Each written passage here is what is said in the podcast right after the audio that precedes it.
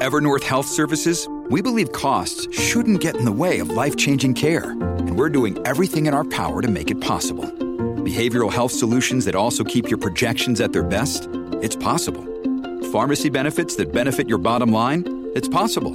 Complex specialty care that cares about your ROI? It's possible. Because we're already doing it.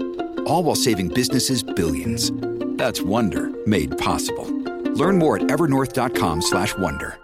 Estamos de vuelta con la revista informativa Buenos Días Americano, junto a Nelson Rubio, Jolly Cuello y Gaby Peroso. Por Americano. Continuamos con más informaciones aquí en Buenos Días Americano y vamos a hablar de todo lo que está sucediendo entre Rusia y Ucrania, porque en definitiva se cumplió el pronóstico que hacía todo Occidente. Rusia ha cortado indefinidamente el envío de gas. Adicionalmente, Rusia pudo intervenir en la, decisión de recortar el número de barriles de petróleo en el mundo entero y así disparar el precio. Tenemos un invitado para ello. Sí, definitivamente vamos eh, con el señor Ricardo Ortiz Esquivel. Él es globalista y columnista del El Exercio. Gracias por estar con nosotros. Bienvenido a Buenos Días Americano. Hola, muy, buenos días. Muchas gracias por su invitación al programa. Un, trato, eh, eh, un tanto tratando de entender esto que está ocurriendo, la decisión rusa ah, de cortar eh, el petróleo y en este caso la transmisión de gas o la producción de gas o, la comunicación a través de los gasoductos que unen a Europa. ¿Cómo lo ves? ¿Una medida desesperada? ¿Crees que tiene sentido desde el punto de vista político? ¿Va en función de la guerra? Ah, ¿De qué se trata? A, mí en lo particular, y esto venía ya desde hace meses eh, dándose una amenaza directa desde Rusia, y se me hace bastante ingenuo que las potencias europeas, específicamente las que están sufriendo toda esta parte del suministro de gas, hayan pensado que Rusia no lo iba a hacer. Y, me parece, este, me sorprende que, que estén un poco disgustados o que se sorprendan ¿no? por, por esta decisión que toma Rusia sí lo veo desde algún punto de vista eh, desesperante para, para Rusia, porque está empezando a ver eh, que las armas que se están enviando a Ucrania, específicamente desde Estados Unidos, también hay eh, varios países de la Unión Europea que siguen suministrando armas, y, Rusia empieza a ver una amenaza muy grande en, en la guerra, entonces está provocando este tipo de cuestiones. Sí me parece eh, que es eh, bastante amenazante para lo que viene en el invierno. Uno de los países que se ha tratado de preparar poco a poco es Alemania con sus reservas de gas, pero hay que dejarlo muy en claro. Eh, lo que lo que se viene este invierno para Europa es bastante fuerte. Están empezando a tomar medidas muy serias en buscar a, a otros países para que les suministren gas pero no va a ser lo más eficiente. Y aquí me hago una pregunta, ¿por qué Europa nunca trató de buscar otras alternativas al gas, al gas ruso? Y, y sí yo veo que es una medida bastante fuerte del lado ruso, pero bueno, eh, sin tratar de apoyar a los rusos nada por el estilo, es su decisión y es su manera de defender su soberanía, es su manera de eh, estar viendo la guerra de esa manera y, se está tratando de defender lo que está sucediendo con las sanciones que le están pegando bastante fuerte. Ahora, Rusia sigue teniendo el poder energético, el poder alimentario. Por ejemplo, veíamos que el ministro de Relaciones Exteriores eh, de un cinismo increíble dice que bueno, que Occidente está bloqueando sus exportaciones de cereales y de fertilizantes al mundo entero, mientras Rusia está bloqueando completamente a Ucrania. Ellos están en control de ese tema energético y alimentario y qué puede hacer Occidente para, para contrarrestar esto? A ver, eh, Occidente, específicamente eh, Europa, Estados Unidos, tienen que buscar otras alternativas. se habla, por ejemplo, que estaban buscando, hablando específicamente sobre el gas, estaban tratando de buscar de buscar a los países nórdicos, están tratando de buscar también a algunos países árabes. Eh, la parte de los cereales, es, de los granos, es bastante cínico por parte de Rusia porque prácticamente los rusos están eh, robando eh, todos los granos eh, de los puertos ucranianos, específicamente del Mar Negro, de los de los puertos que ellos tienen bajo su control y se quejan de esto. Lamentablemente Rusia de, de 10 cosas que dicen, 8 son mentira. Eh, definitivamente Europa debe seguir firme con esas sanciones, aunque sabe perfectamente que esto puede afectarles y les va a afectar en el invierno, también con la subida de los precios. Entonces, Rusia tiene maneras de manipular, tiene maneras de defenderse, pero Europa tiene que buscar otras alternativas que las está buscando. Y vuelvo a hacer el comentario, ¿por qué años atrás no Europa se preparó, Occidente, Estados Unidos se prepararon para un escenario como este? Ya lo que está pasando con el gasoducto Nord Stream 1, que Rusia ya puso sus, eh, ya fijó su postura y va a mantener cerrada la llave de gas hasta que se quiten las sanciones. Entonces Europa tuvo que haber, tuvo que haber ido o tuvo que haber pensado desde hace tiempo buscar a los países nórdicos. Y entiendo que el precio del gas ruso es mucho menor al de otros países. Pero así va a estar las cosas y tarde o temprano iba a pasar esto. Entonces, como lo repito al principio, Claro, pero... Eh, que, que, Europa se sorprenda ante esto. Señor Ortiz Esquivel, esa es la realidad que se está enfrentando ahora, pero lo que tiene que ver con el conflicto como tal, esa invasión Rusia a Ucrania, cuando se estaba hablando de que habían avanzado en unos sectores, pero los ucranianos durante el fin de semana lograron controlar un par de, de poblaciones eh, que, que, que, por ahora están contrarrestando lo que está sucediendo también con la central nuclear, porque si bien es cierto, hay que estar pendientes de lo que pueda suceder en torno a ese control que quiere ejercer Rusia eh, con uh, los hidrocarburos y con el gas en particular, también hay que estar pendientes de hacia dónde avanza el conflicto y cómo se puede lograr que, termine de una vez por, todas, porque está causando también dificultades para los propios ucranianos. ¿Cuál es su percepción, teniendo en cuenta que, por ejemplo, se está produciendo un cambio de gobierno en el Reino Unido? ¿Eso usted cree que pueda marcar una diferencia? ¿Quién puede ayudar a mediar para que este conflicto de una vez por todas pues tenga una solución? Por una parte tenemos el cambio de gobierno en Reino Unido el cual va a continuar haciendo lo que hacía Boris Johnson con los Strauss. Eh, eso es muy importante para Ucrania. El, el, mediador que yo veo que está funcionando muchísimo en eso, aunque sea un poco, es Turquía. Muchos hablaban hace tiempo sobre Francia, pero Francia no, no pudo hacer gran cosa con su diplomacia, con Emmanuel Macron. Y creo que aquí el, el, el mediador que está siendo efectivo, aunque sea un poco, es eh, Erdogan, eh, Turquía. Creo que es el país que está haciendo más posible que haya algún tipo de diálogo, por ejemplo, con la con la salida de los granos desde puertos ucranianos para que Ucrania pueda vender sus granos.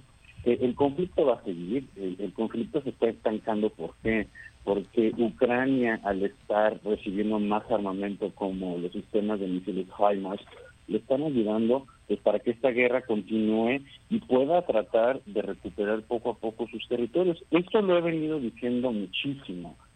No creo que Ucrania pueda eh, volver a tener o volver a recuperar los territorios de Crimea o muchos del Donbass, pero sí me parece que podemos ver algo muy importante en las próximas semanas en el sur específicamente en el área de Kherson y en el noreste. Eh, yo sí no creo que pueda recuperar muchos territorios, pero esta parte del sur, en esta contraofensiva que estamos viendo ya desde hace días, puede ser un game changer para eh, Ucrania.